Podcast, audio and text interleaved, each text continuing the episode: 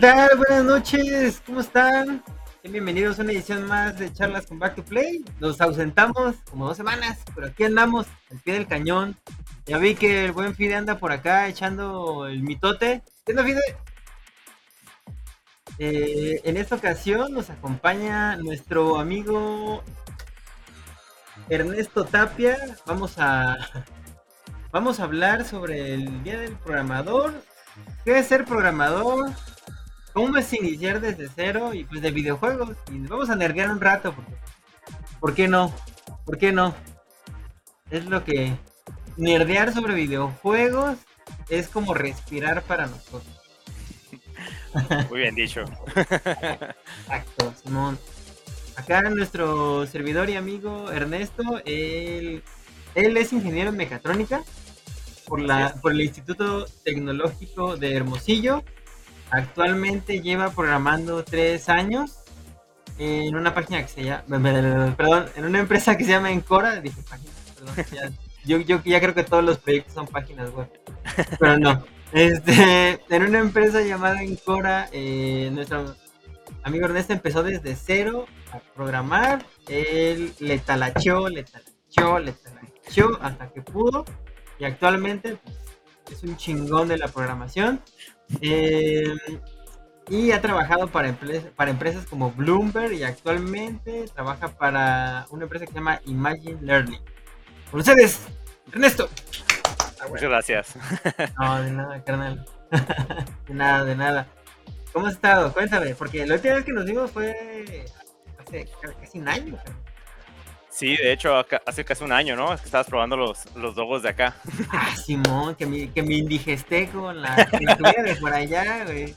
Es que caíste como gorda en tobogán, ¿no? O sea, no, tenía, no tenías llenadera tú. Sí, no tenía llenadera, sí, valió madre, güey. El sal de uvas, era, era un sal de uvas pick-up y una mordida al, al burro, güey. Y así me la llevé. Y luego al bacanora. No, no le tenías respeto a tu cuerpo. No, güey, no. No, ya se me olvidó que ya, ya, ya pasé de los 30 y valió madre, güey. Pues sí. Sí, no. Ya, ya hay que tenerle cuidado y respeto a todo eso. O sea, el, tener la comida machín es, ahorita es un arma de doble filo porque la gastritis está. No, no, no, no, no. Ya vives con el Tums a un lado, ¿no? Ya te lo llevas acá. En lugar de la cartera o el celular, ya son los Tums. Para la acidez. En lugar de tenerle miedo a la resaca, le tienes miedo a la, a la gastritis. Le tengo miedo a la gastritis porque esa no me deja dormir, güey. La, la, la- como quiera, la resaca es como de, ah, no hay pedo, ya. Yo sé que al día siguiente me voy a levantar con dolor de cabeza, ¿no? Pero la gastritis, esa, esa es ingrata y no te deja ni dormir. Sí. Sí, pero, pero cuéntanos, carnal. Estamos aquí un poquito celebrando el Día del Programador, porque pues, hoy se celebra a todos los programadores. Felicidades a todos, todos los que andan por acá. Felicidades. ¿Sabes por qué se celebra el, el Día del Programador en estas fechas de septiembre?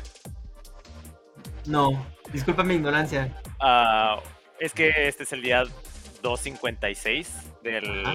del año, que pues representa el- los bits, ¿no?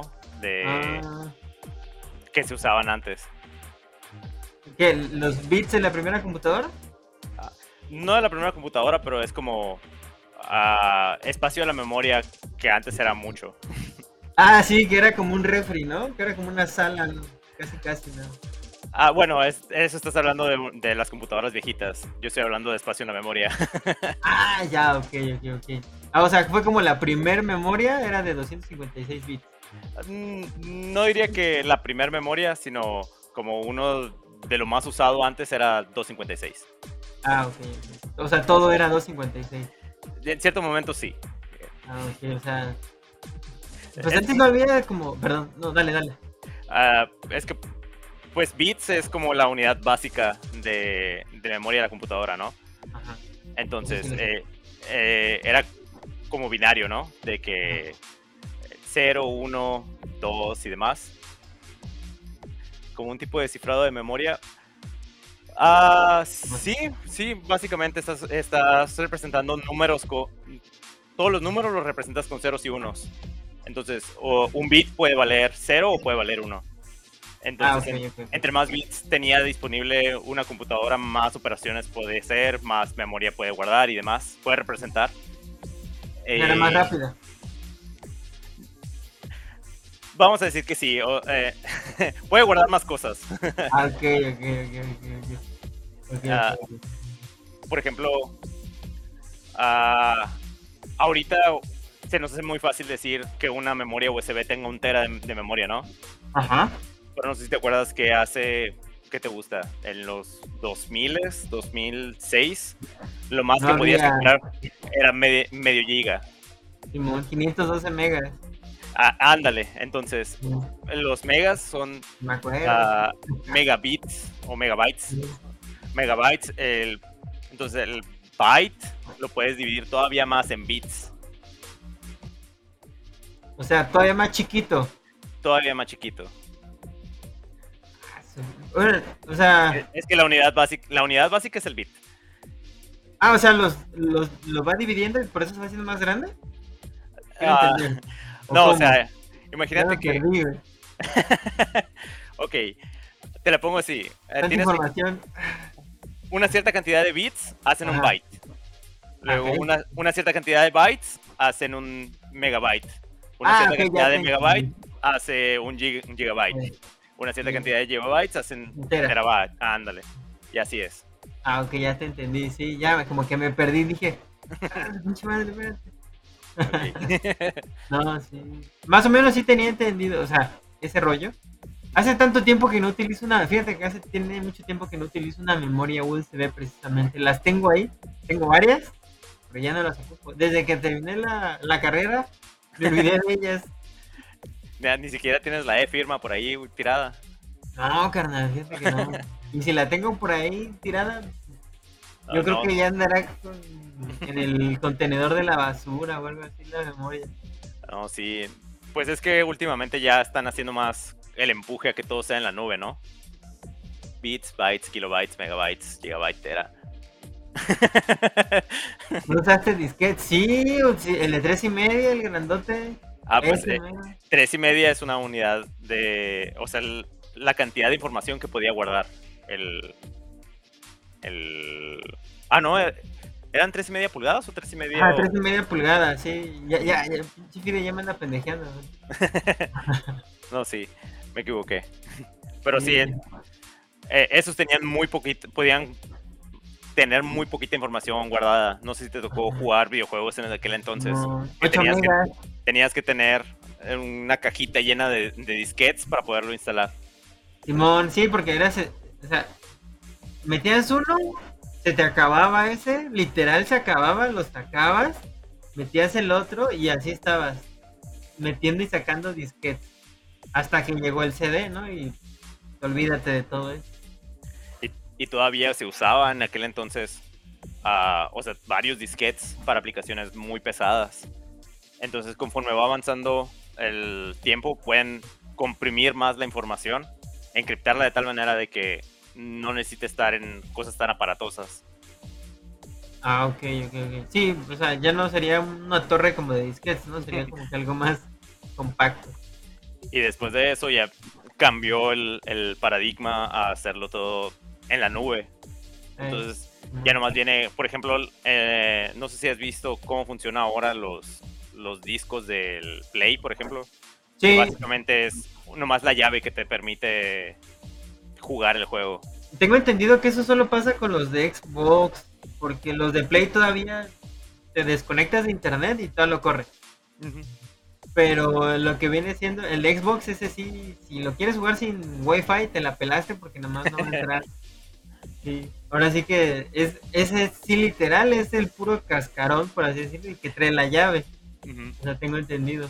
Pero el Play sí todavía, todavía es de la vieja usanza más o menos.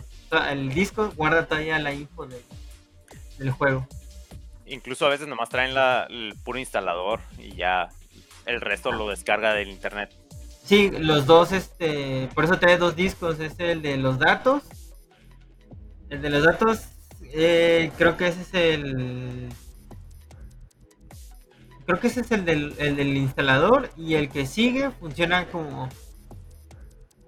Y el segundo es el de, pues ya es el juego, pero también lo, lo copia, tengo entendido. Sí. sí. Por lo menos eso fue lo que, lo que decía cuando jugué el de, de Last of Us. Ya es esa madre tarda un chingo en instalarse, como dos, una semana en instalarse esa madre. A la torre, pues ¿cuánto pesaba? Más de 100 gigas, güey. 6 gigas. Más de 100. Ah, ah, pues el otro día cuando instalé Baldur's Gate duró básicamente desde las 12 de la tarde hasta las 9 de la noche instalándose. Ah. Fueron como 136 gigas. No manches. Sí, es, es un mal momento para, para tener mala conexión de internet. Es un mal momento. ah, ya sé por qué a Edna se le andaba cortando el internet otra vez en la transmisión. ya, ya, ya, con eso ya, ya me dijiste todo. Pobre Edna iba batallando así. Un saludo, sí, pero bueno, regresando al tema, carnal, eh, ¿cómo fue? O, cuál fue tu... Ahora sí que lo que te llevó a estudiar mecatrónica y de ahí decir, ah, esto no me gusta, vamos a pasarnos a, a programación. Bueno, uh, siempre he sido como un poquito indeciso con ciertas cosas de la vida. Y yo cuando estaba en la secundaria pensaba que iba a estudiar informática. Y después vi todo lo que, lo que conllevaba mecatrónica, que era como todo lo, lo físico de armar cosas, a planear, programar. Y dije, oh, pues si puedo agarrar algo más grande, pues mejor. Uh, en lugar de cerrarme en, en, algo chiquito, puedo estudiar algo general y ya después me especializo. Ah, y en la prepa entre el Cebatis. Y en el Cebatis agarré la, especialidad de, mecatrónica con la idea de que en la universidad iba a titularme como de sistemas. Pero ah, me, gustó, tanto cómo se trabaja con los semiconductores, con, con PLCs y demás, que dije, pues sí, sí me gusta, sí me gustaría trabajar en una empresa que se dedique a, Hacer a producir cosas y pues meter mano, ¿no? Me, me llamaba mucho la atención. Ah, ok, ok. Y ya cuando hice la carrera y demás, uh, me tocó pues uh, hacer prácticas en una empresa y dije, no, pues sí está chilo. Y luego me contrataron y duré, creo que fueron como un año, ocho meses. Ah, su mecha, o sea, sí le... Sí duré, sí duré bastante tiempo ahí, pero luego ya fue como que, pues ya no, no, como que cuando estás en la carrera pensaba de que, ah, voy a hacer algo estilo Iron Man, vamos a decirle. Y luego... Ah, ya te entendí. Empecé a trabajar y, casi todo el día lo único que hacía era escribir reportes, sellar cosas. Ah, muy poco era lo que tenía que hacer como mecatrónico tal cual de programar semiconductores, programar PLC. Era más que nada como leer documentación y fin aplicarlo era mucho más administrativo de lo que pensé que iba, que iba a ser el trabajo. Y pues eso ya no, no, no me gustó tanto. Y también como que la paga no, no era la que esperaba, ¿no? Ah. Ah, sí, estoy, muy, muy agradecido con haber tenido la, eh, la oportunidad, ¿no? De, de trabajar, eh, que me dieron una oportunidad en una empresa de trabajar por primera vez. Y dije, ah, de aquí nomás puedo ir hacia arriba pero sí, sí ahí me di cuenta que trabajar no era como algo tan sencillo. Era, pues, si es, si es trabajo... Tenía, tenía mucho esfuerzo eh, de por medio y la paga ah, como que pensé que iba a ser mayor. O sea, era una chinga tremenda y no te gustaba cuánto ah, pues siempre que quería tener más, ¿no? Y como que el esfuerzo para llegar a ese más era demasiado para, para mí en ese momento. Y en ese entonces yo vivía con un compañero ah, y él era programador. Y un día yo llegué a las 3 de la mañana al trabajo. ¡A la madre! Llegué y este vato estaba jugando Smash en la sala. Y me dice que, ¿qué onda? ¿Qué haces? Y le dije, no, pues voy llegando al trabajo. ¿Y tú qué haces? No, pues aquí estoy jugando en línea. Y ya me senté y me puse a platicar con él. Y le dije que, oye, ya me, ya me llegó mi recibo de, horas extra. no, ¿y cuánto te llegó? 1500 pesos de, de, extra. Y me dijo de que, la neta, si quieres cambiarte de, a otra cosa, yo te, yo te hago el paro, me dijo.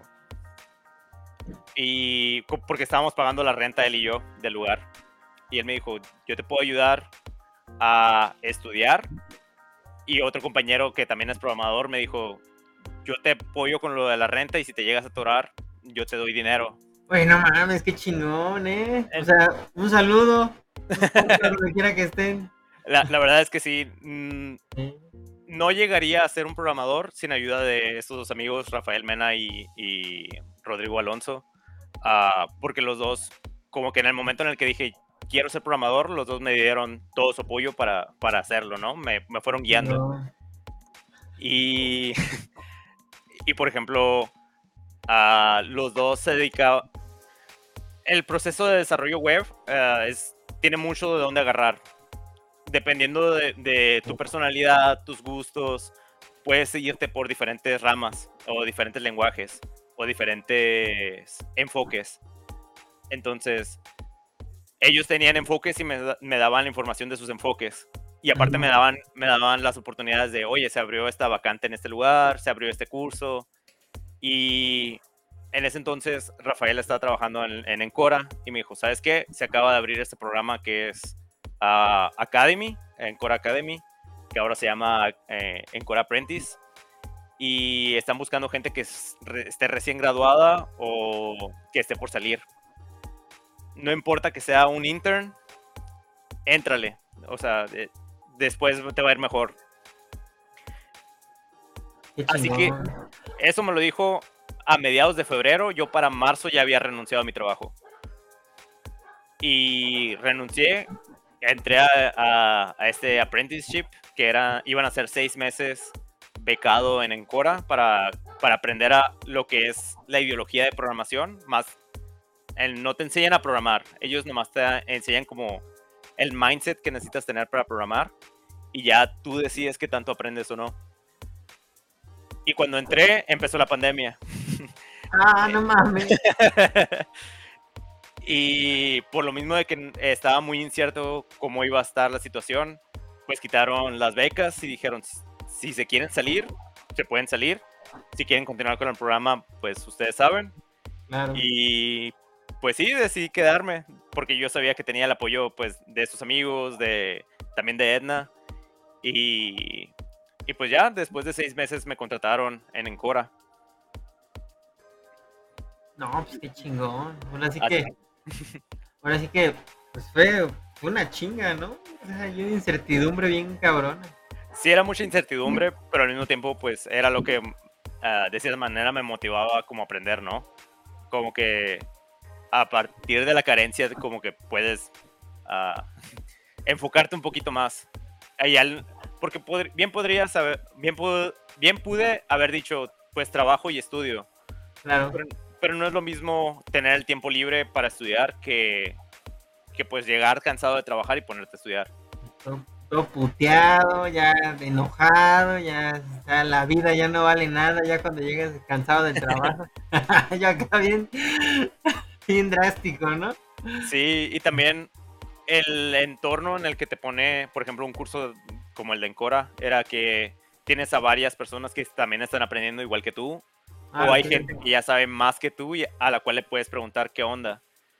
Lo que sí te enseñan mucho como que para programar no necesariamente es que tengas todo el conocimiento del mundo, sino que sepas cómo buscar la información. Porque de nada, de nada sirve que sea alguien que sabe mucho, pero que no pueda trabajar en equipo. O que. Oh, ya. Como que más. De hecho, lo que nos dicen muy seguido ahí en Encora es. A la hora de reclutar gente, no es tanto la pregunta de. ¿Qué tanto sabes? Ajá, ¿qué tanto sabes? ¿Qué tan, qué tan bien ah, pueda contestar todo en friega? Sino, ¿te tomarías una cerveza con esa persona? Te ves trabajando con alguien así. Porque pues de volada sabes, ¿no? Cuando estás en un trabajo y, y estás platicando con alguien y dices, a la torre, esta persona no sabe nada, no le gusta que le estén diciendo que, que no sabe nada. ah, cree que lo sabe todo, no, no quisiera, no quiero trabajar con alguien Ajá. así. Ajá. En cambio, si eres alguien que puede que no lo sepa todo, pero que le tenga la curiosidad, sí, eh, de hecho, gran parte del trabajo son puras habilidades blandas. Ah, ok. Porque sí hay enfoque de- en habilidades ah, técnicas, pero las habilidades humanas son igual de importantes que las habilidades técnicas. Sí, yo creo que debe ser algo. O sea, alguien que sea empático, puta, ya con eso ya tienes, creo que la mitad del camino ganado. Sí. De hecho, uno de, de los recuerdos más bonitos que tengo yo de, de- de esa etapa de estar aprendiendo es que no- los que la hacen de, de mentores nos dijeron, ¿saben qué? Aquí está este proyecto, tienen un mes para hacerlo. Ustedes van a investigar cómo hacerlo, ustedes van a decidir cómo lo van a ir organizando y ustedes mismos van a trabajarlo. Mm, Y las primeras dos semanas, según nosotros, llevábamos buen avance. Y cuando presentamos el avance, nos dijeron de que ustedes no tienen, no traen nada en el proyecto. No les va a alcanzar el tiempo. Reprobado. Y, y en, en ese momento en el que nos llamaron la atención de que no, no estaba como ellos esperaban, ah, todos los que estábamos en, en el- en ese equipo nos pusimos de acuerdo para estar trabajando casi, ¿qué te gusta? 10 horas al día. Chingo. para poder sacarlo adelante. Y siempre había alguien en, en una, en una llamada que estaba trabajando. Y cuando él terminaba, entraba otra persona y todos nos estábamos comunicando constantemente.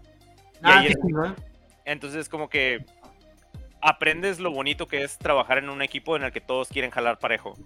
Eh, es como cuando juegas Fortnite. O sea, Ándale. es cuando juegas Fortnite y todos tus amigos se la están rifando. Y eh, tú dices, huevo, como ellos se lo están rifando, yo no quiero ser el, el que está en la mochila.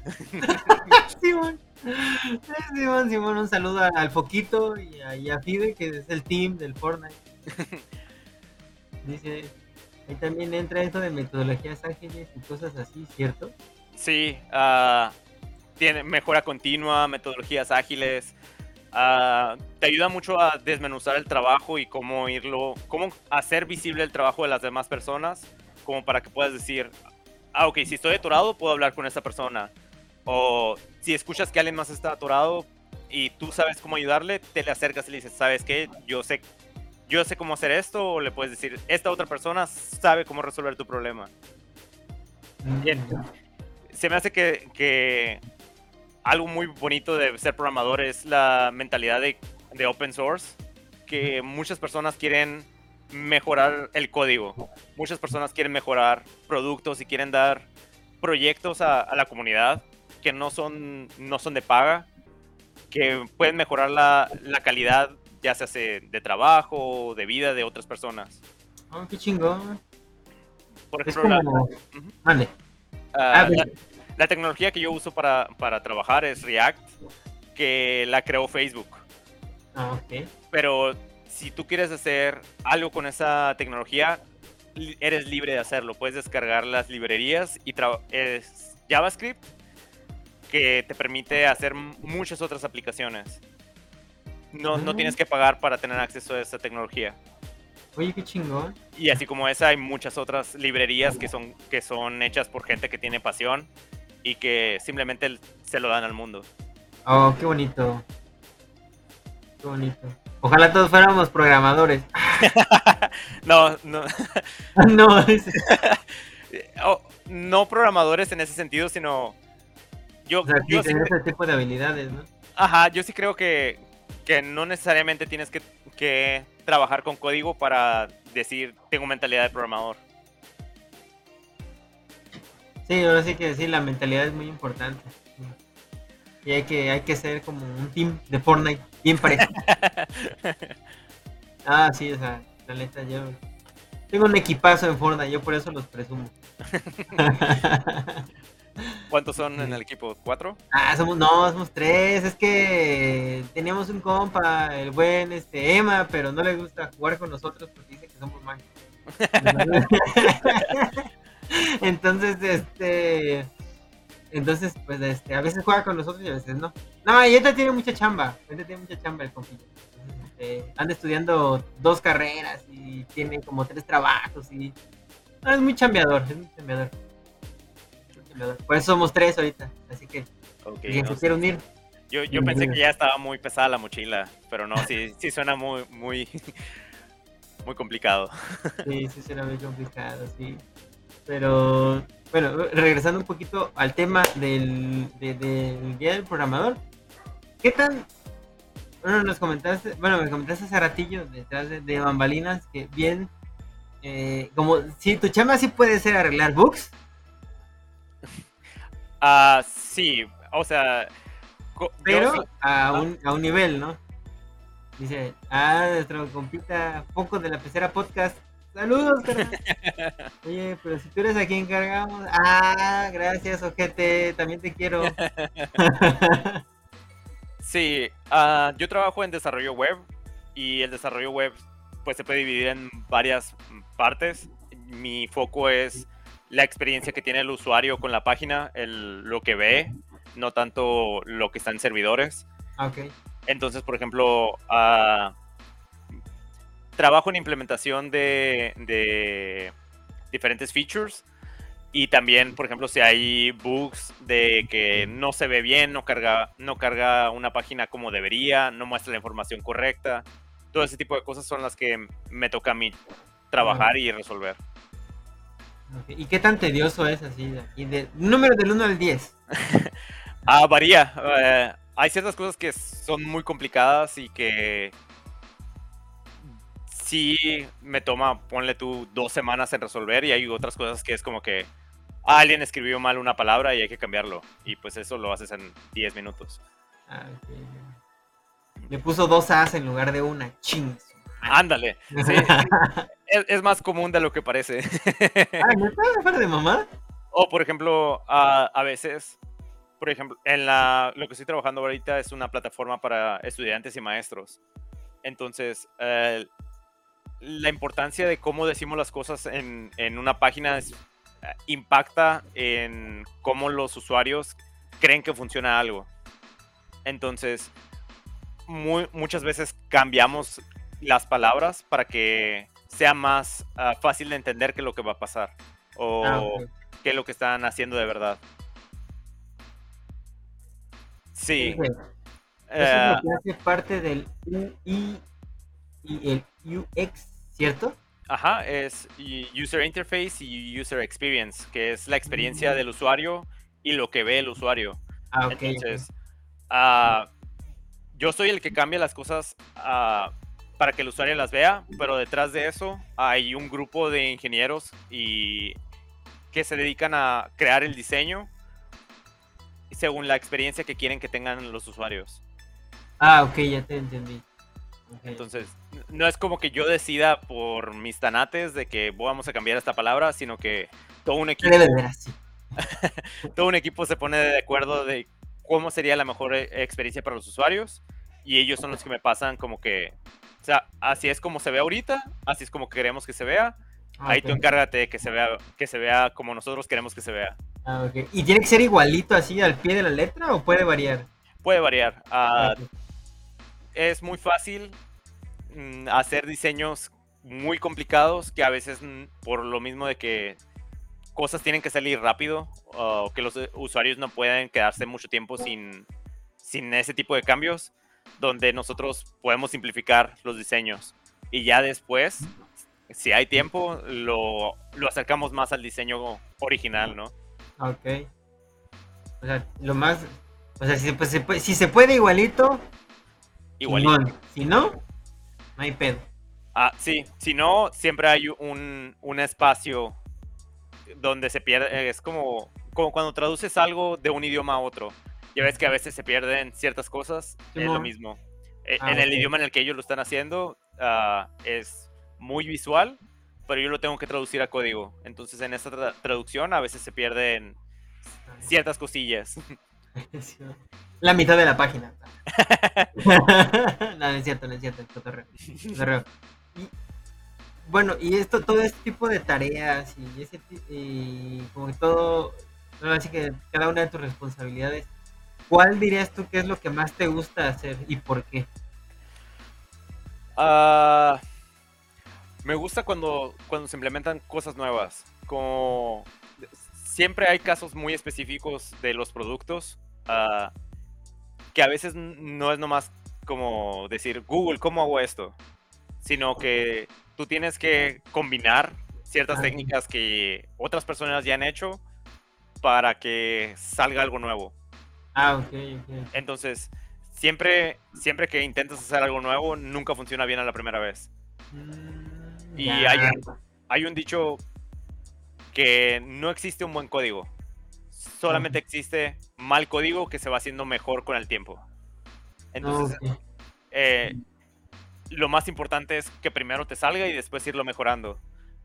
Entonces. Ya te entendí. Primero que jale, ya después vemos qué pedo. Sí. Ah, entonces, esa parte de hacer que algo jale por primera vez siempre es muy emocionante. O sea, bueno, muchos saben que yo soy ingeniero industrial. Sí, sí, sí, o sea, ingeniero con este administrador con casco y todo ese Ya, ya, ya, ya entendí, ya entendí ese rollo, ¿no? pero en algún momento te piden, te dan clases de lenguaje, de programación, en temas más. Y hago así porque realmente el profe es como de, realmente le vale si aprendes o no, porque sí. ingeniería industrial es otra cosa totalmente distinta. Eh, y en algún punto me tocó hacer ese rollo de, hola mundo, y no sé qué tanto más. Y, ya cuando te, ya te ponen cosas un poquito más complejas, pues es un pedo porque de repente ves que ves que son tres líneas y aún así no jala. Entonces como de... ¿Por qué no jala? ¿Por qué no jala? o sea, sí, ¿por qué, ¿por qué esta madre se atona, no? Sí. Y, y a veces también cuando terminas algo y dices, ah, ya jaló. Y luego, dos días después, deja de jalar y dices, pues si no le he hecho nada, ¿por qué, ¿por qué no jala? What the fuck, ¿qué pues esta madre dejó de jalar sola, no? Sí, pero pues así pasa. Suele pasar, eh, suele pasar. Sí, siempre, siempre, siempre es una de mejora continua porque uno nunca sabe, uno asume muchas cosas a la hora de, de programar, de cómo los usuarios van a usar la página. Pero eh, los usuarios tienen esa habilidad muy impresionante. De romper las cosas, ¿no? De romper las cosas, de usarlas de, manera que nunca pensaste que la iban a poder usar. Entonces, por eso, por eso la programación nunca se acaba. Siempre es, es una de estarla manteniendo, porque nunca sabes cuándo un cambio va a afectar a otra cosa que tú decías, ya esta funciona al 100%, nunca va a romperse y resulta que al final de cuentas no funcionó. ¿Cómo le hizo este hijo de puta para que esta más no jalara? casi, casi, ¿no? Sí. Más o menos. De hecho, no, Mande. No, no sé si supiste el caso de. Uh, era un speedrun donde no sabían cómo alguien le hizo para, para atravesar una barrera invisible. Y resulta que uno de los semiconductores fue atravesado por un fotón que va, viene desde el sol. Ajá. Y a la hora que pasó por el, por el semiconductor cambió un bit que, le ah, ayudó, que le ayudó a pasar una barrera invisible y con eso rompió el récord. Y por mucho tiempo no sabían cómo funcionaba, porque nadie podía replicar eso. no mames, o sea, literal calentó su PC o, o no, tanto, ¿no? No, no, no es que se haya calentado, sino una partícula que viene desde el sol atravesó el semiconductor de tal manera que cambió el, el, el bit de la memoria y cambió el estado del juego. O sea, Diosito le ayudó, pues. Diosito le ayudó y es eso ningún programador lo iba a poder, uh, ¿cómo se dice? Uh, adivinar que iba a poder pasar. la playa. Oh, sí, Miguel, ya te vi, ya te vi encuerado y de ahí jugando con tu Nintendo Switch. Ya te vi, carnal. sí, o sea, o sea, qué, qué curioso, ¿no? Qué curioso ese rollo. Sí, a, veces creemos que, los programas nunca fallan o que si lo escribes bien todo va a funcionar, pero no siempre es así. Siempre hay, hay que esperar lo, inesperado. Simón, oye, qué chingón, eh, qué, eh, qué, buena reflexión, eh, que te sirve para la vida. Aquí con clases de superación personal, de charlas con Backplay, que andamos a la orden del día. ¿Y tú dirías que esa es la labor más tediosa que tú tienes? ¿Reparar los, bugs? Ah. ¿O, sería, ¿O hay otra? No, sí, ahorita sí es la, más tediosa. porque como el código es comunal, no soy el único que está tocando el código, sino somos un equipo de, creo que somos 10 personas las que estamos trabajando. Oh, dude. Ah, eh, son, aunque usamos el mismo lenguaje, cada quien tiene su propio acento. Ah, Entonces ok. tienes que entender qué es lo que hacen las otras personas como para poder arreglar el código de ellas. Ah, E igual es lo mismo que tienen que hacer ellos a la hora que tú subes un código. Como que todos, Ah. inten- todos intentamos hacer que se parezca como si una sola persona hubiera trabajado en el código, pero no siempre es posible. ok. Entonces, sí, sí a veces es como que tienes un código de, que te gusta? Mil líneas Ajá. y es como que pues encuentra por qué la ejecución no es como se espera. Ok, o sea, ¿y por acento te refieres a, a literal cada uno tiene su forma de, de escribir código? Sí, a Ah, cada, como, como es un proceso creativo el, el- el escribir código, cada quien resuelve problemas de diferente manera. Ah, ok. La manera en como yo decida, como Ernesto, resolver un problema va a ser diferente a la que tú encuentres como Mauri para resolver el mismo problema. Y eso se ve reflejado en la manera de escribir el código. Oh, no mames, no sabía eso. Yo pensaba que el, el código era igual, o sea, para una misma cosa o una misma tarea siempre era el mismo. Eso quiere decir que pueden ser diferentes tipos de código, pero todos pueden resolver el mismo problema. Ajá. Por eso hay páginas como HackerRank y ese estilo de, de entrenamientos, por así decirle, porque te, te ponen un caso a resolver y algunos lo resuelven, ándale, a los puños, a lo más bruto posible, pero que funcione.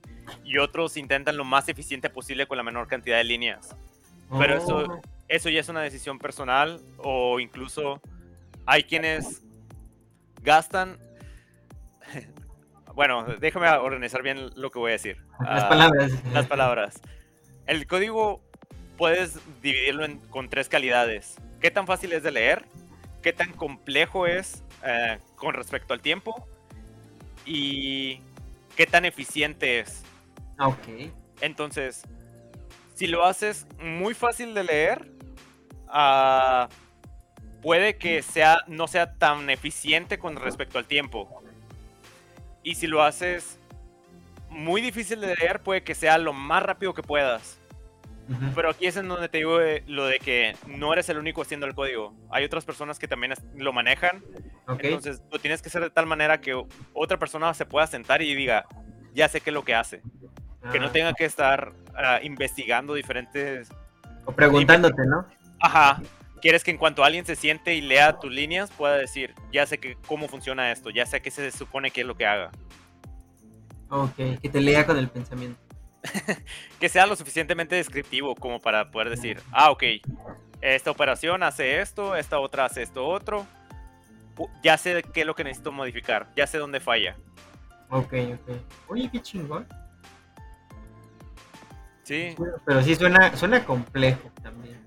La, la verdad yo me considero como un programador ah, promedio. No, no considero que sea la última coca del desierto, ni que sea, no sé, un muy mal programador. Ah, ok.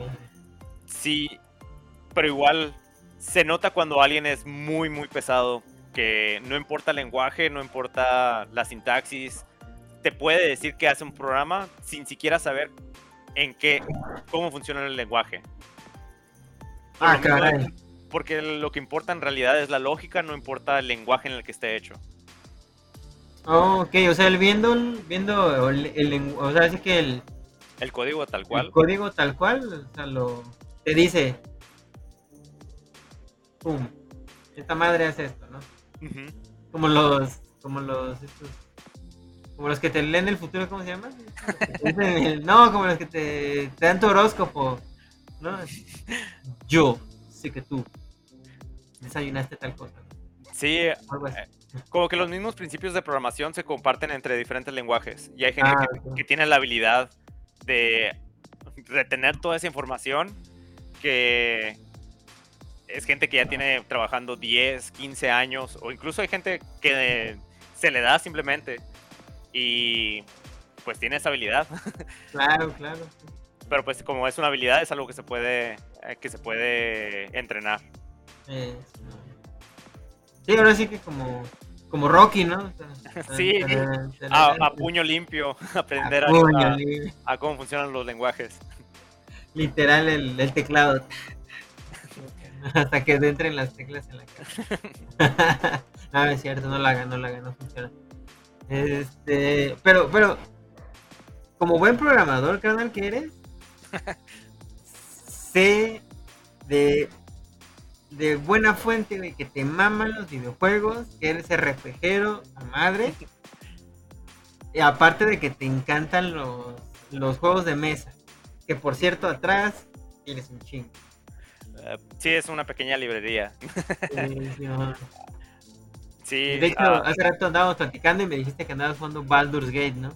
Sí, sí, es muy buen juego. Llevo, creo que son como unas 60 horas de juego.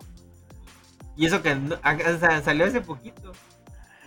Sí, pero, o sea, está muy difícil pensar en otra cosa que no sea el juego. eh, eh. Cálmalo. Ah.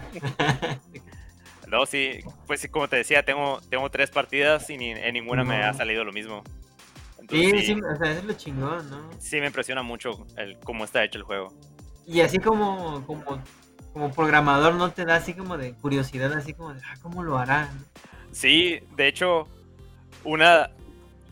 uh, uno de mis primeros juegos que así que recuerdo con mucho, mucha estima es Smash, Smash Bros. Oh, y de ahí uh, me metí un poquito como a investigar qué onda con, con el juego. Y no sé si te acuerdas del expresidente de Nintendo, Satoru Iwata. Simón. Uh, que Dios lo tenga en su santa gloria. Sí, eh, casi casi un santo. Uh, él es responsable de muchas, muchas cosas que innovó Nintendo. Y eso lo hizo a, partir de que es, eh, era un programador. Mis respetos de programador. Ah, de hecho, él, él, inventó un tipo de encriptación para poder hacer el Pokémon de la segunda generación. Porque no era, no era normal en ese entonces que pudieras tener todo el contenido del primer juego y aparte crear en el segundo juego. ah, ya. ¿No te acuerdas que en la segunda generación pues está toda la región de Kanto y toda la región de Yoto? Eh, eso lo metieron a golpes. A pero los puños, como dice Fide. Sí, ah, por el tipo de encriptación que, que, se, que se desarrolló en ese entonces. Igual Smash no hubiera funcionado sin que Iwata se metiera a hacer más eficiente el código. Ah, ok, o sea, no era solamente el señor que firmaba papeles, o sea, él le chava. Sí, eh, eh, era una de las grandes virtudes de Iwata que pues él empezó como un programador de videojuegos en una calculadora. Y a partir de ahí se metió a, lo que es programación de juegos. Y su familia eran políticos. Y le dijeron si sigues con ese con esa carrera te vamos a quitar todo o sea te vamos a desheredar y él dijo no pues ni modo o sea e, esta es mi vocación casi casi le dijo me vale madre Eso es lo que quiero hacer con mi vida. Y pues yo creo que muchas de nuestras infancias no serían lo mismo sin, sin la participación de ese señor. Imagínate que hubiera sido político. Imagínate. Y, pues sí, sí intenté ver cómo, cómo funcionaba la programación en videojuegos. Y sí, es, sí tiene lo suyo, sí es parecido, pero también como que tienes que ver más allá de nomás lo que es programar, sino todo lo que es el producto de modelos, cómo funcionan las animaciones, cómo programas que una animación siga después de la otra. Y pues son lenguajes diferentes a los que yo uso en, desarrollo web. Sí, sí está padre, pero sí necesitas dedicarle tu tiempo como para aprender a ser eficiente en eso. No, o sea, ah, ¿sería como aprender desde cero otra vez en otro programa? Mm, es como lo, que te digo, ciertos principios se pasan, los puedes pasar de un lugar a otro, pero siempre hay mucho lo que tienes que aprender. Ah, tienes, que aprender como la ideología de lo que estás trabajando. Ah, ¿Cómo decirlo? Los principios que requiere eh, un videojuego puede que no sean los mismos que los principios que requiere una página web. Van a haber unos que se parezcan, pero que tú tienes que trasladar de un lugar a otro el conocimiento, conocimiento se parece, pero no es 100% el mismo. Ok, ok, ok. Sí, como que, como que te entiendo. sí. O sea, sí, o sea, a grandes rasgos es, se parece poquito, pero la gran mayoría no. Ajá, se parece poquito. Puede que entienda, puede que sea más rápido aprender a hacerlo si ya tengo las bases de otro lenguaje. Ok. pero igual va a ser un, un igual, igual va a ser esfuerzo que tengas que dedicarle, horas que le tengas que dedicar. Eh, no es nomás lo voy a leer una vez y ya lo voy a entender, sino pues es literal de estudiarlo. Ok, ok. Oh, qué chingón. Qué chingón y qué, qué, chinga. sí, mucho respeto a, las personas que se dedican a, a programar videojuegos y o que se, tienen un trabajo y aparte que su hobby es programar páginas web o, o videojuegos. Yo nomás oh. programo páginas web y ya no me da cabeza para otra cosa. y al rato acá, el videojuego acá. Tú tienes así como que algún, o sea, programas, pero me imagino que en algún punto se, se te ha de haber metido en la cabeza de, ah, me gustaría hacer un juego que fuera así. Sí, como todos. sí, eh, es cuando tienes una idea y crees que va a ser buena, la empiezas y te das cuenta que no es tan sencillo nomás empezar, no es tan fácil empezar un proyecto, pero es mucho más difícil continuar con el proyecto. Yo creo que todos los programadores tienen su trabajo, el proyecto que empezaron y dejaron a medio camino, y el proyecto que empezaron y nunca le continuaron. Entonces sí, sí, sí tengo por ahí ciertos intentos de videojuego, pero que nunca, nunca terminé. ¿Y qué, tan difíciles eran? No era tanto lo, la dificultad de ponerme a, programarlo, sino la dificultad de... ¿Ya terminaste de trabajar? Ándale.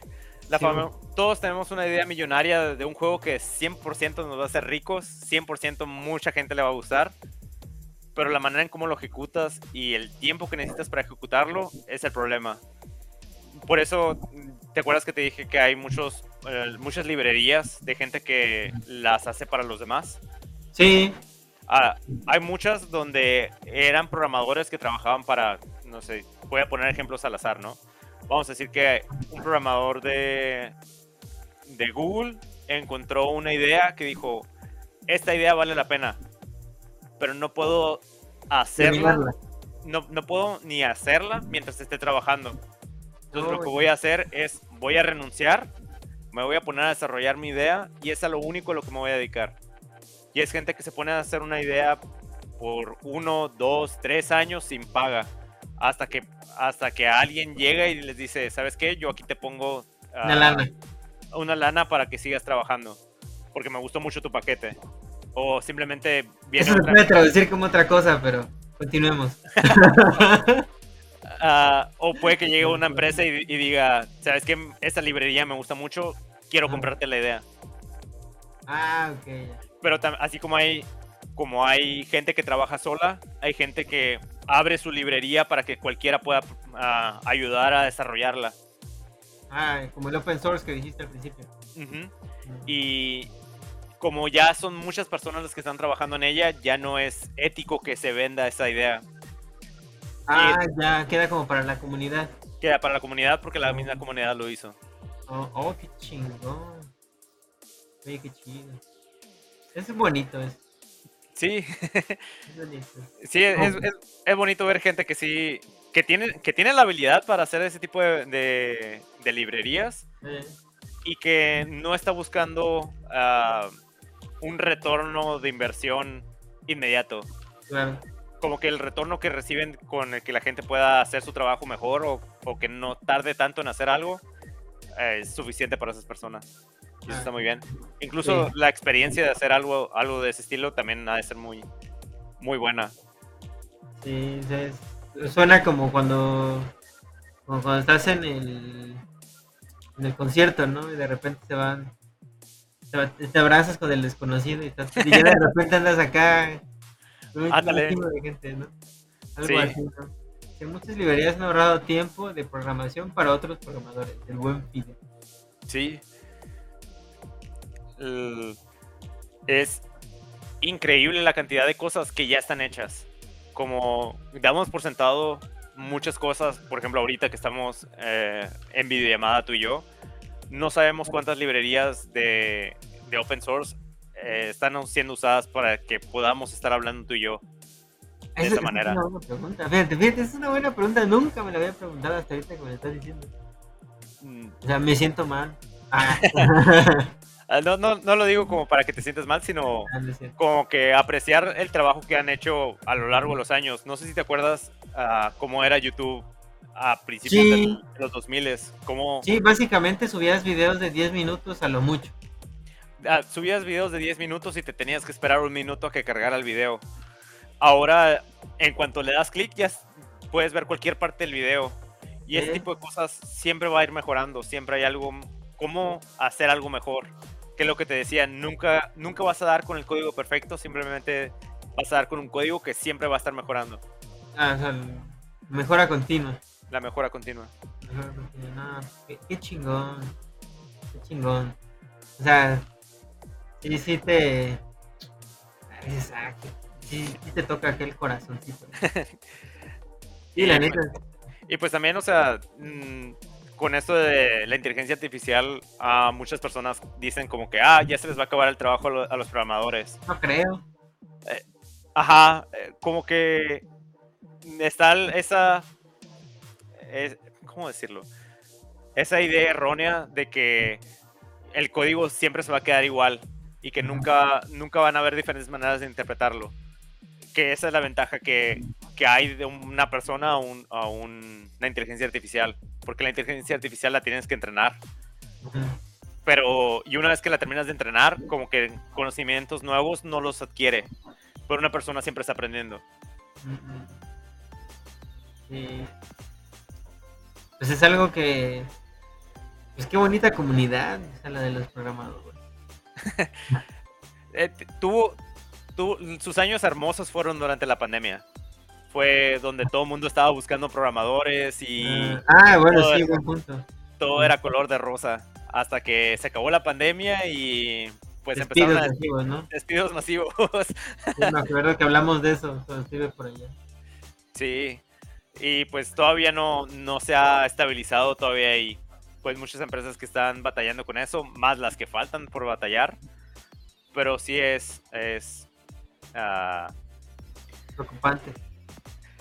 No diría preocupante porque tarde que temprano se va a volver a estabilizar.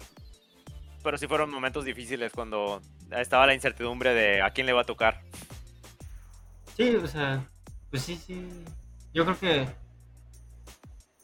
cuando nadie podía salir de sus casas, eso yo creo que fue lo más complicado de todo. Pues O sea, pero- Para los programadores no, pero sí para, sí para otra gente, ¿no? Porque, o sea, sí para otro tipo de, tra- de trabajadores, ¿no? De otro tipo de industrias. Por Sí. los recortes y eso, como que ahí se, se destabilizaron otras industrias, pero la de los programadores continuaba, de alguna manera, hasta prosperaba, ¿no? pro- ajá, prosperó durante, durante la crisis y cuando se acabó la crisis, ahora nosotros entramos en crisis. Es, es- es- o sea, ironías de la vida. Ironías de la vida, así es esto, desafortunadamente, ¿no? Sí. Sí. Ahora sí que es como es como los juegos de rol que tienes allá atrás. sí, de repente te va mal y de repente te va bien. Sí, o sea, el dueño master dice, ay, con este cabrón. Órale. Sí. Sí, y de hecho, hablando un poquito más de ese, de ese tema de, de los juegos de mesa, el rol. Este, sé que juegas calabozos y dragones, güey, juegas Catán. ¿Y cómo se llama el que jugamos esta vez allá, el de las canicas? No llama. Ah, no eran canicas, eran, eran Colores, ¿no? dados. Sí, dados de colores. Es Claro que sagrada. ¿Cómo? Sagrada. Eh, sagrada, güey. O sea, ¿qué más juegas? Ah, Es que se me fueron, son tantos. ¿Quieres juegos de mesa o quieres videojuegos? No, bueno, ahora sí que tú, tú dime, tú estás en tu casa, es tu podcast. Ah, pues mira, de juegos, juegos así de videojuegos, ah, me gusta mucho RimWorld, que es un simulador de, de colonia, por así decirle. Ah. Me gusta mucho Civ 6, que también es un simulador, pero de una civilización. Ah, también me gusta mucho Cities Skylines, que ah, es simulador de ciudad. Ah, estoy jugando ahorita Baldur's Gate. de repente juego Valorant. De repente juego Overwatch. como te decía, hace rato jugaba eh, los juegos de persona. Me, han gustado mucho. Baldur's sé que Gate. sé, que, sé que se acabaron todos los los Yakuza. Ah, sí, jugamos Yakuza desde el 0 hasta, hasta el 7 y acabamos de empezar el Lost Judgment. No, Judgment. Sí, de Skyland sí, es impresionante lo el, tiempo que se te va pretendiendo que eres un, un, ingeniero civil. Eres Dios. Así lo vi yo esa vez que te vi jugar y dije, no. O sea, haces un caminito por donde no y todo el mundo se muere. No, qué pedo. es mucha responsabilidad, ¿no? sí. Ah, ¿qué, otra cosa? ¿Tú qué juegos andas uh, en la vista aparte de Starfield? Ah, ¿atrás? No, o sea, uh, ¿en ¿Qué juegos tienes en, vista de jugar o qué andas jugando? En vista de jugar, fíjate que le traigo muchas ganas a Starfield, obvio, vato mamador que se une al, mame. Este. Spider-Man. Tengo una historia triste ahí con Spider-Man, precisamente. Este, con el 2. ¿Por qué? Porque, eh, porque preordené la edición de colección de Spider-Man y acá don chingón dijo, va a cambiar el método de pago nada más por mamador. Y lo cambié y me lo cancelaron, entonces estoy ahorita estoy que me lleva la... de muchas maneras me siento que me lleva la Hiciste una apuesta y, no te sonrió la fortuna. ah, sí, creo que es la mejor manera de, de, plantearlo, creo que es esa, porque sí, se valió. Y ahorita pues está 2.500 pesos más cara, entonces no. Ya no. Ya, ya, ya se me salió mucho del presupuesto, entonces. Ni modo. suspiro, güey, porque me duele todavía. sí, o sea, desafortunado, desafortunado, pero pues sí, ese, eh, ese y este. Mira, eh, algo algo que me gusta de PlayStation es sus, sus, este, sus exclusivas, ¿verdad? O sea, tiene exclusivas muy buenas. Of Us, Horizon, Spider-Man, God of War, eh, pero algo que me gusta mucho de Xbox es su, su accesibilidad. Perdón, me fue. sí, eh, con el Game Pass, ¿no? Con el Game Pass. Entonces tengo ganas de, de un mes meterme de lleno, así duro, barrido, carnal, porque porque también le tengo, tengo ganas de entrar a Baldur's Gate. El 3 y sé que está, estuvo de uno en Game Pass, o está todavía más bien. Órale. Entonces tengo muchas ganas de, de sí, o sea, de un mes y de, así barrer con todo lo que tiene así Game Pass, así, así, así. Como cuando pues ya llevas a tus sobrinos a la pecera de pelotas, ¿no? Y los ves que se zambullen y tú de repente, quítense que ahí les voy, así. Ándale. Sí, para sacarle provecho como se debe. Exacto, sí. Y también tengo, quiero jugar Baldur's Gate. Este. Eh, por ejemplo, esta salió Sea Star también salió para. De hecho, salió para Xbox, el servicio de Game Pass, y salió para PlayStation Plus. También tengo muchas ganas de entrarle a ese. Es un juego indie, ¿no? Es un juego indie, Jugué la beta y está, está muy bonito el Sí, vi que tenía muy buenas reviews en Steam, pero no, no he checado más. Sí, de hecho, ah, estuvo para, para Switch también. Órale. Sí, o sea, y la neta, bonito juego, precioso, o sea, el, el arte, la historia, lo poquito que trae está muy bonito, o sea, el, ¿cómo decirlo? O sea, las mecánicas de juego, o sea, no, chulada, chulada, chulada. Oye, Pero, ¿Y cuál fue el primer juego que, dijiste, este es el tipo de juego que, me gusta y esto es lo que quiero volver a vivir?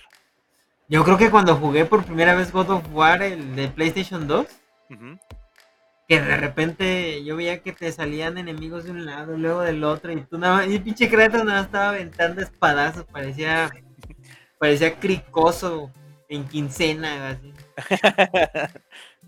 De repente por todos lados, y no le pasó, o sea, obviamente sí le bajaba la vida, pero el, el mono no se, perdón, el, el, el, jugador, Te el sentías sin poder. Ah, sí, se- se- o sea, sí te hacía sentir como que ese poder, de ah, su pinche madre, esto es, esto es otro pedo, ¿no? Para mí, y, y quizás ese fue el primero. Ese, sí, yo creo que, o sea, porque jugué contra, jugué los de la Family, eh, piratas, o sea, porque eran, Era lo que era, había. Exacto, no era Nintendo. Entonces, jugué todos esos, pero algo que tenían los, los juegos de aquel entonces es que eran muy difíciles, ¿no? O Sí, sea, eran para tragamonedas, básicamente. Ajá, eso, eso. O sea, eran como que muy desafiantes y me costaba mucho trabajo pasarlo. Y con God of War, todo eso, o sea, como que te ofrecía esa dificultad, pero ah, como que en dosis. O sea, no te, no te la. No era así como, ah, te trágatela toda, ya te va. No. no, sino que era como que de a poquito, ¿no? O sea, mira, en esta parte va a estar así difícil y luego en esta parte va a estar facilita, así. Y como que te lo barajeaba de tal manera que te hacía sentir esa. sen- Perdón, te daba esa sensación de poder. Sí. Ese es, es para mí, ¿no? Pero no sé, tú. Ah, la verdad no me acuerdo en qué año fue, pero también tenía pues un emulador, ¿no? Ah, y con muchos juegos. Y en uno de esos, de esos juegos me acuerdo mucho que se llamaba Shining Soul 2. Y te- no te miento, jugué como 8 horas seguidas. Ah, era, era en computadora, terminé con el dedo todo engarrotado Ah, de tanto jugar. Y dije, ojalá pudiera pu- experimentar algo así otra vez. Y lo volví a experimentar cuando salió Final Fantasy Tactics. No sé si te ha, ha ¿el tocado. de celular? No, el, el de Game Boy Advance. Final, no me tocó. Final Fantasy Tactics Advanced se llamaba. No, no me tocó. O sea, sé que hay uno así para celular. Ah, no, no, no, no lo quiero tocar tanto así otro, o- otra vez porque por lo mismo de qué tal si no está si no es como lo, lo recuerdo, ¿no? Si quieres que pre- que prevalezca el recuerdo, ¿no? Sí, igual me pasó con Skyrim que duré creo como dos días que mis amigos no me, no me podían contactar por estar jugando. no mames, el Skyrim. Dice Fide que ha jugado el Final Fantasy Tactics A2. Advance 2 es- ese salió para el 10 que es continuación más o menos directa del, del primero. Eh, es maravilloso. A, a mí me gustó mucho el, me gustó mucho más el 1 y cuando jugué el 2 fue como que sí está padre. Le añadieron muchas cositas que sí mejoran mucho el, juego, pero también me quedé como que no se siente igual. Sí, de hecho, mira, bueno, yo, eh, ya y hablando un poquito de mí, disculpen, este, yo tuve el Family, ¿no? O sea, el pirata, ¿no? El pedo. De ahí yo no tuve ni Game Boy, ni Game Boy Advance, ni SP. Mm, Haz de cuenta que esa, toda esa camada de Nintendo me la salté, incluyendo el, el GameCube y el Super Nintendo, ¿no? No, y el otro, ¿cómo se llama? Perdón, el, el 64, perdón. Yo tuve, ya cuando llegó el 64, yo tuve el, el, el PS2, que es donde recuerdo, y precisamente aquí tengo atrás los juegos que tenía en aquel entonces, todavía los conservo. Este, batallé para que mi jefa no los tirara, este, pero ahí están todavía. Eh, y esos son los que yo jugaba en aquel entonces. Yo recuerdo con mucho cariño el, el Beyond Good and Evil 2. No, perdón, el 1, perdón. el porque el 2 está en desarrollo. el 1, que es un juegazo de la PlayStation 2. Es un juego enorme. Está. Es tremendo. Es ¿Cómo se llama? Beyond Good and Evil 2. Ah, 1, ok, 1, ya. 1, perdón, 1. No, Es- Nunca me ha tocado jugarlo. De, de ¿No? que ¿También beat 'em up? O... No, ese es como de aventuras, pero no es tanto un un este un hack and slash o un beat 'em up. ¿Dice qué dice? Ese juego que dices también salió para GameCube. Exacto, salió para GameCube y salió para PC también. Eh, Pero, eh, ay, ya se, me, ya se me fue el hilo, ya se me fue el hilo conductor. Este, ese, ese, ah, ah, sí, ya me acordé. Ese es un juego que yo lo vi en un, en un Chedraui, güey. En un Chedraui estaba ahí, decía, o sea, das de cuenta que o sea, tenía un precio como de 200 y tantos pesos en aquel entonces, pero estaba en descuento y me salió en 30 pesos. Oh. Y fueron los mejores 30 pesos que invertí en toda mi vida. güey. O sea, es un juego bien hermoso. Si tienes la oportunidad de jugarlo, ya sea en PS2 o en GameCube o en PC, ya sea emulándolo o, o normal, o sea, en disco original, es un juego que a pesar, o sea, ya tiene sus chingos de años, o sea, se ve cuadrado como en, como si, como el, como cualquiera de aquella época. Ajá, del 2000, principios del 2000. Exacto, sí, así se ve. Pero es es bellísimo, o sea, tiene es, es un montón de cosas, la historia es es cuando Ubisoft hacía experiencias y no juegos. O sea, es una experiencia increíble, o sea, porque fue la primera vez en un juego en donde yo experimenté el viaje de un planeta a otro. Órale. Y, Eh. y te, y te ponía una cinemática y ya se cuenta que no era pantalla, o sea, sí era pantalla de carga, ¿verdad? porque la cinemática es una pantalla de carga. Pero, o sea, se veía bonito, o sea, No, no se sentía como que estabas esperando, sino como que... ajá, eso, y las interacciones entre cada uno de los, de los personajes, sea, era como que muy orgánica y, y casi siempre era como que una parte de la historia te la contaban precisamente con una cinemática y después había una interacción entre el, entre estos dos personajes y luego había como que como que como que un quest ya sea secundario o principal y todo era como que como que tenía como que este hilo conductor que no se sentía pesado pues. o sea porque ahorita los ya ves no o sea los juegos de Ubisoft perdón Ubisoft es la neta los juegos de ahora es como de tienes un chingo de cosas por hacer pero ninguna se conecta con la otra Mm, ok, sí. o sea, como que son cosas. eh, Es como si jugaras a la vida diaria. O sea, tienes chingo de cosas que hacer, pero no te alcanza el tiempo. Y en aquel entonces no, era así como que de repente todo iba así como que su caminito, su caminito, su caminito y, y acababa perfecto. Ese, ese era un gran juego. Al rato les pongo la, el- la imagen en, en, en Insta. Vale, vale. Dice, a mí no me vengas a insultarme hasta sin. Oh, la, perdón, la neta. Es la neta, o sea, el último, el Valhalla, es. Son un chingo de cosas por hacer. Pero no, yo no sentía como que de- como que se conectaran, porque de repente estabas acá en una parte del mapa y de repente te apareció otra quest al otro lado del mundo. Y así de nada. Sí, eh, como que las actividades que tenías a hacer, que tenías por hacer, se vuelven como una tarea en lugar de un entretenimiento. ajá, si ya no es para tu disfrute, es como de lo tienes que hacer si quieres que el personaje suba de nivel. Y ese pedo como que me causa conflicto. O sea, de los últimos juegos que yo disfruté así fue precisamente el de... Y ustedes lo jugaron también, que fue el de Ghost of Tsushima. Ah, no, no, no lo hemos jugado. Ah, no lo jugaba. Ay, caray, perdón. bueno, ese, ese se sentía así. O sea, y ya fue el último que yo dije, ya, no mames. O sea, es que tienes que levelear mucho al personaje para que te sientas como que en tu entorno. Mm, Y, y yo siento que, que, pues, o sea, yo siento que eso debería dártelo progresivamente conforme vas avanzando en la historia y no tanto como de que, da huevo, hazlo ahorita, ¿no? No te gusta la talasha. Te lo soñaste, sí, carnal, me lo soñé, yo creo que en algún momento. Soñé con esta charla. Pues No. así es.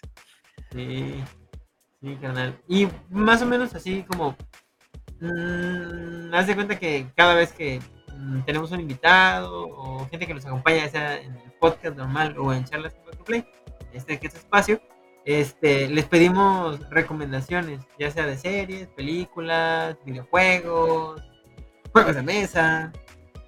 Entonces, no sé Pues- si nos puedes dar algunas recomendaciones o, o una recomendación, o como gustes. Pues a mí me gustan mucho los juegos de mesa. Ah, creo que es, es, es el mejor momento ahorita para, para empezar a conocer juegos de mesa diferentes. Como que Ah, por un tiempo ah, los únicos juegos de mesa que conocíamos era Monopoly, Clue. Claro, Y ahorita turista. el turista mundial que sigue siendo Monopoly. Sí, ya sé. Entonces, si tienen oportunidad de probar, no sé. A ver, ah, ilústranos, ilústranos.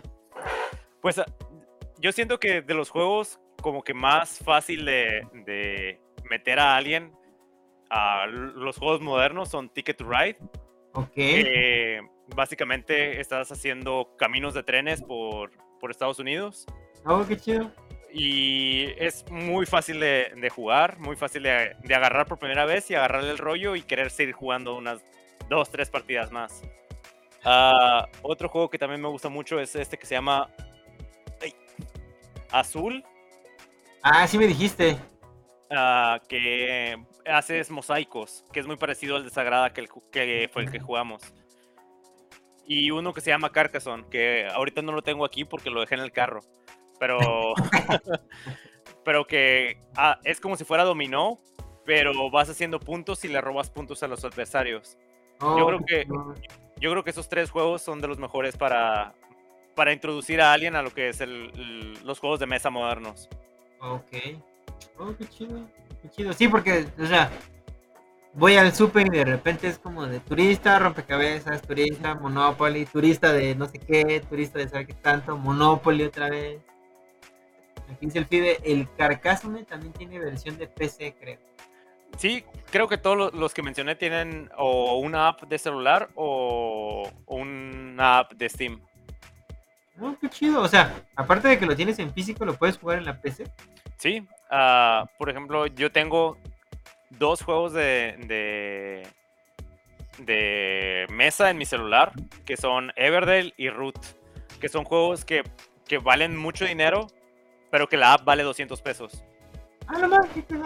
Entonces ya puedes jugar en línea o puedes jugar con, tu- con tus amigos sin necesidad de pagar los 1200 que, que cuesta un, un juego. Y es- exactamente el mismo contenido con las reglas ya automáticas. O sea, te cuesta 200 el juego de mesa. No, te cuesta 200 el- la aplicación en el celular Ah, ok. y el juego de mesa vale 1200 pesos o más. Ah, ok, ya, ya, ya, te entendí. O sea, pagas 1200 por el juego de mesa y, de, y 200 si quieres jugarlo en el en Steam. Ah, no, imagínate de esta manera. A Tú dices, quiero comprar este juego de mesa, pero en físico cuesta 1200. Y digo, ¿sabes qué? No quiero, me duele mucho el codo. Está la app de ese juego de mesa. Ah, ya te entendí, ya te entendí. Ah, ok. Es como para que lo jueguen en línea. Ajá, lo juegas en línea o lo juegas ah, pasando tu celular con otras personas y estás jugando pues un juego de mesa moderno por 200 pesos. Dice, aparte de eso, dice Fide, aparte de eso tienes que comprar la mesa para jugarlo. lo puedes jugar Sí. en fijo. Sí, de hecho, a, a- a veces los juegos de, eh, de mesa en físico son tan grandes que una mesa pues chiquita no, no puedes jugar a gusto en ella. En cambio, Ah. en, en un celular, pues no, tiene, no necesitas el espacio en físico para jugarlo. También hay, también en Steam hay, hay un que se llama Tabletop Simulator, donde puedes jugar los juegos de mesa que se te antojen. Oh, Mucha gente se, se dedica a programar esos juegos para que los demás puedan entrar ahí a jugarlos. ah, qué chido. Es como el uno en línea, pero, pero más. Ándale. Sí. Y así como de series o películas que hayas ido a ver o que ves.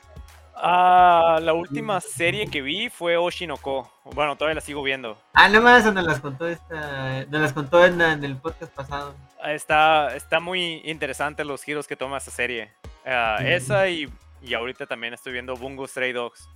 Sí, ¿Cómo? Bungo Stray Dogs. ¿Y esa de qué trata?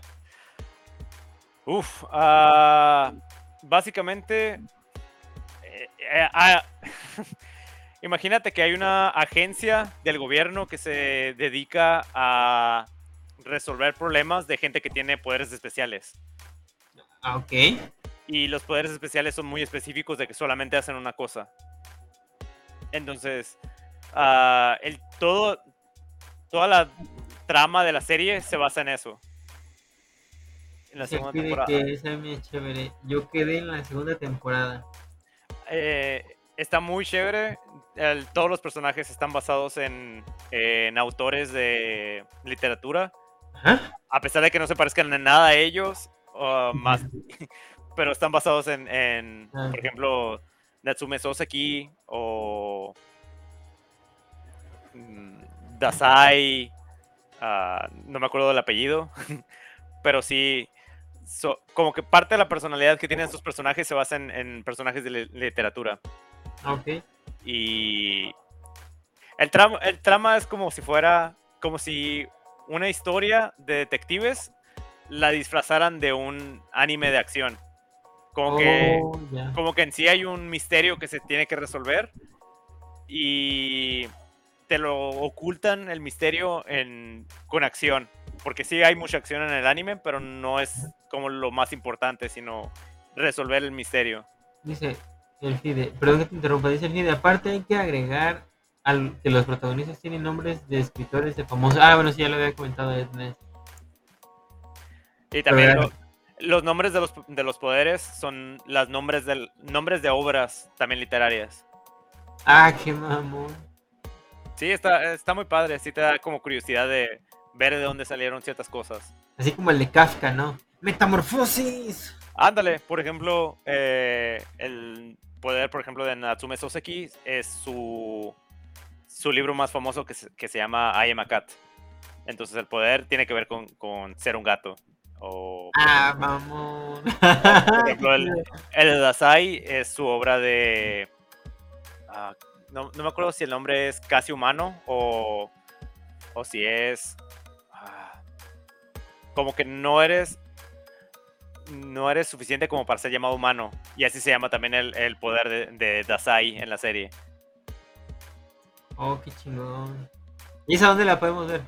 Eh, Crunchyroll. ¿En Crunchy? ¿Y la otra? La otra, no puedo decir en, dónde la puedes ver, porque no ha salido en, Indigno de Ser Humano, de Osamu Dazai. Ah, ok. salvado por la campana. salvado por el soporte. Muy buena, gracias. Ah, también lo dijo acá el film. Indigno, de, ser, humano. Sí. sí. Ok, ah, es en Crunchyroll y la otra es de copia estudiantil. Ándale, de, de licencia de estudiante. Ah, de licencia de estudiante, o sea, sin dinero. Ok. ah, ok. Este, carnal, y como para ir cerrando, ¿dónde te podemos seguir? ¿Dónde podemos seguir tu trabajo, por ejemplo? ¿Qué, pues, ¿qué tan cerca podemos estar de tu trabajo? No sé si tengas algún TikTok o página página de YouTube o de Facebook en donde subas tus juegos de rol. Ah, pues no, no tengo así una presencia social muy, muy grande, no tengo Twitter, ah, pero me pueden buscar en LinkedIn. Ah, estoy tal cual como Ernesto Tapia Molina. Va, perfecto, perfecto. Y pues, ojalá en una próxima ocasión tengamos chance de volver a, charlar sobre, ya sea sobre la programación o sobre otros temas. vale, muchas gracias por la invitación gracias a ti. O en algún otro episodio del podcast. Este, eh, de momento nada más pasar a recordarles que nos pueden seguir en todas las redes sociales. Estamos como arroba Estamos en Twitter, Facebook, Instagram, en todos lados. Así que volteas y ahí estamos. Eh, también recuerden que en YouTube nos pueden seguir como arroba MX y en TikTok estamos subiendo, este, estamos empezando a subir clips de TikTok, eh, de, los podcasts, de, en este caso también de, charlas con Back vamos a empezar a subir. Eh, vamos a empezar a subir más contenido, nada más tenganos paciencia porque pues, la vida no nos alcanza. Nosotros pusimos eh, la vida en hard, entonces ya vale madre. Seleccionamos una región medio difícil. Simón, ah, la vida es como un South Light. Así, no, no revivir, güey. Eh, y también estamos subiendo eh, notas en nuestra página web, reseñas. Más que nada ahorita son reseñas de películas, series, este, videojuegos también. Entonces, Si nos pueden regalar un like, les suplicamos que se suscriban, se suscriben y nos regalen likes. Este, más que agradecidos. Y también, pues a- ahora sí que eh, aquí a nuestros amigos, los que nos estuvieron eh, mandando comentarios y mensajitos, muchísimas gracias. Al buen Vide, que es este, nuestro compañero dentro de Back to Play. Él también tiene su canal YouTube, que es el Fideliveries, así como aparece aquí en el último.